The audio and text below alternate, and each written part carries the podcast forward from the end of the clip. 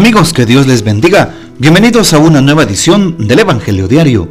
Estamos a miércoles 6 de septiembre, en esta vigésimo segunda semana del tiempo ordinario. Y para hoy recordamos y celebramos en la liturgia de la iglesia a San Magno de Fiusen. San Magno nació cerca de San Galien, en la actual Suiza según la tradición, San Magno habría recibido el bastón de San Columbano cuando falleció. En el camino de vuelta se le habría aparecido un dragón, pero por medio del bastón lo habría derrotado fácilmente. También se narra que con el mismo bastón, San Magno sometió a un oso que había invadido su huerto y que el bastón era capaz de ahuyentar víboras y alimañas. Bueno, Pidamos pues la poderosa intercesión de San Magno de Fiusen. Para hoy tomamos el texto bíblico del Evangelio según San Lucas capítulo 4 versículos 38 al 44. En aquel tiempo Jesús salió de la sinagoga y entró en la casa de Simón. La suegra de Simón estaba con fiebre muy alta y le pidieron a Jesús que hiciera algo por ella. Jesús de pie junto a ella mandó con energía a la fiebre y la fiebre desapareció. Ella se levantó enseguida y se puso a servirles. Al meterse el sol, todos los que tenían enfermos se los llevaron a Jesús y él, imponiendo las manos sobre cada uno, los fue curando de sus enfermedades. De muchos de ellos salían también demonios que gritaban, Tú eres el Hijo de Dios. Pero él les ordenaba enérgicamente que se callaran porque sabían que él era el Mesías.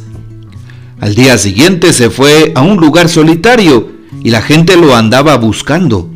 Cuando lo encontraron quisieron retenerlo para que no se alejara de ellos, pero él les dijo, también tengo que anunciarles el reino de Dios a las otras ciudades, pues para eso he sido enviado y se fue a predicar en las sinagogas de Judea. Palabra del Señor, gloria a ti, Señor Jesús.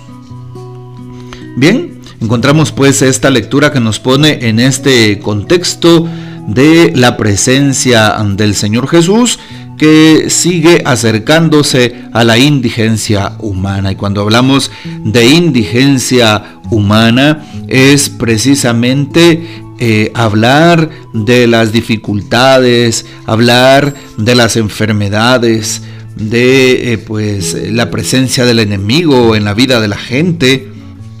Bueno, y Jesús siempre toma esa iniciativa, la iniciativa de estar cerca, la iniciativa de acercarse precisamente a cada uno de aquellos que lo necesitan.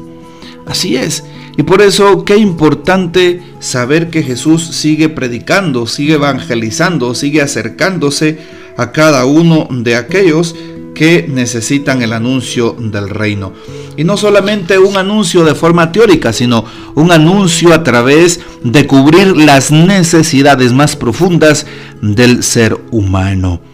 Nos damos cuenta cómo Jesús salió de la sinagoga, y entró en la casa de Simón y lo primero que hizo fue curar a la suegra de este, puesto que estaba muy enferma. Seguramente tenía más de alguna infección o algo por el estilo, ¿verdad? Bueno, pues hoy le pedimos a Jesús que también se acerque a nuestra indigencia, a nuestra pobreza, a nuestra pequeñez, a nuestro pecado, a nuestras limitaciones humanas, que se acerque a nuestra realidad y que siga sanando ¿Y qué es lo primero que Jesús sana y le importa sanar? El alma, el corazón, y nos sana del pecado. Por eso la importancia de acercarnos a los sacramentos, especialmente a la Santa Confesión, y de allí el don de sanar. Hoy pidámosle al Señor que al igual que la suegra de Pedro se acerque a nosotros y empiece a sanarnos, a sanarnos del corazón. También hoy dice el texto que le llevaron antes de meterse el sol, es decir, ya cayendo la tarde, le llevaron a muchos enfermos, les impuso las manos y los fue curando de sus enfermedades. Jesús sigue sanando hoy. Cuántas enfermedades, cuántos pecados, cuántos males que agobian al ser humano y que muchas veces no ponemos a los pies de Jesús. Jesús quiere sanarnos, pero depende de nosotros. Jesús depende de nosotros para nuestra sanación. ¿Y de qué depende? De abrir el corazón. Depende de tener voluntad. Depende de creer con fe. De eso depende el actuar de Dios en nuestras vidas. Dios quiere hacerlo.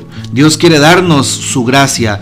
Dios quiere favorecernos. Pero dependerá de cada uno abrir el corazón.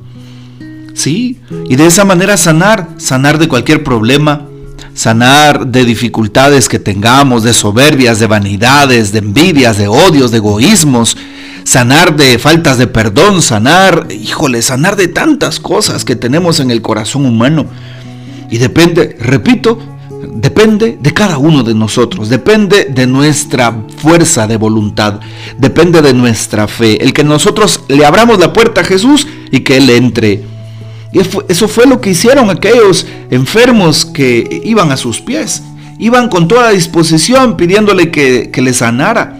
Lo mismo pasó con aquella mujer hemorroísa que muchos años había pasado con flujo de sangre y tan solo pensó ella, con tocar la punta de su manto me quedaré sana. Y así pasó, porque tenía esa disposición.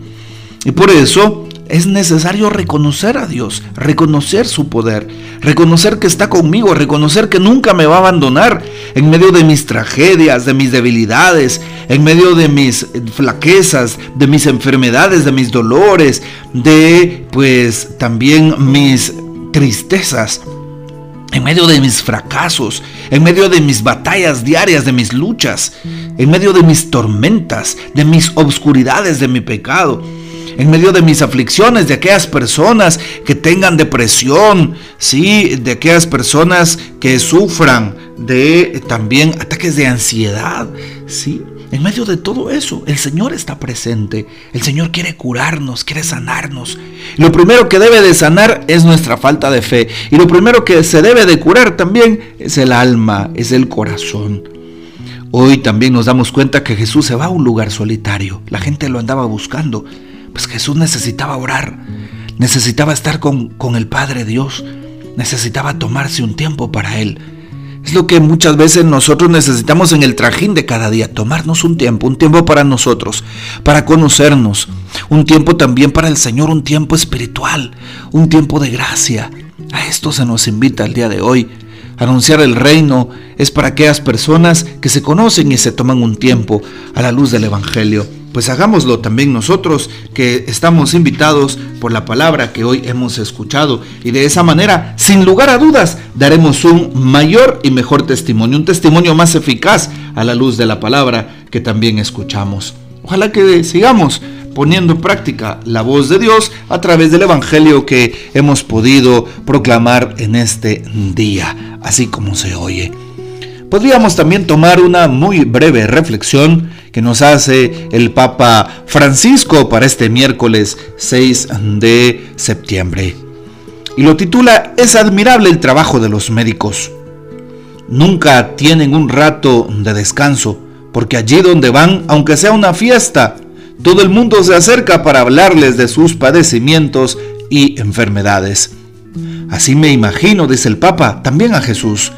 La misericordia de nuestro Dios es infinita e inefable y expresamos el dinamismo de este misterio como una misericordia siempre más grande, una misericordia en camino, una misericordia que cada día busca el modo de dar un paso adelante, un pasito más allá, avanzando sobre las tierras de nadie, en las que reinaba la indiferencia y la violencia nos decía el Papa Francisco en su homilía del 24 de marzo del año 2016 en torno al Evangelio que hoy mismo hemos escuchado.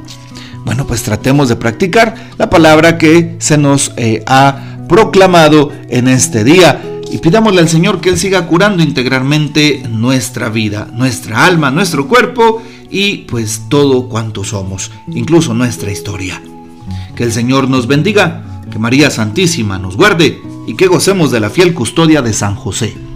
Y la bendición de Dios Todopoderoso, Padre, Hijo y Espíritu Santo, descienda sobre ustedes y permanezca para siempre.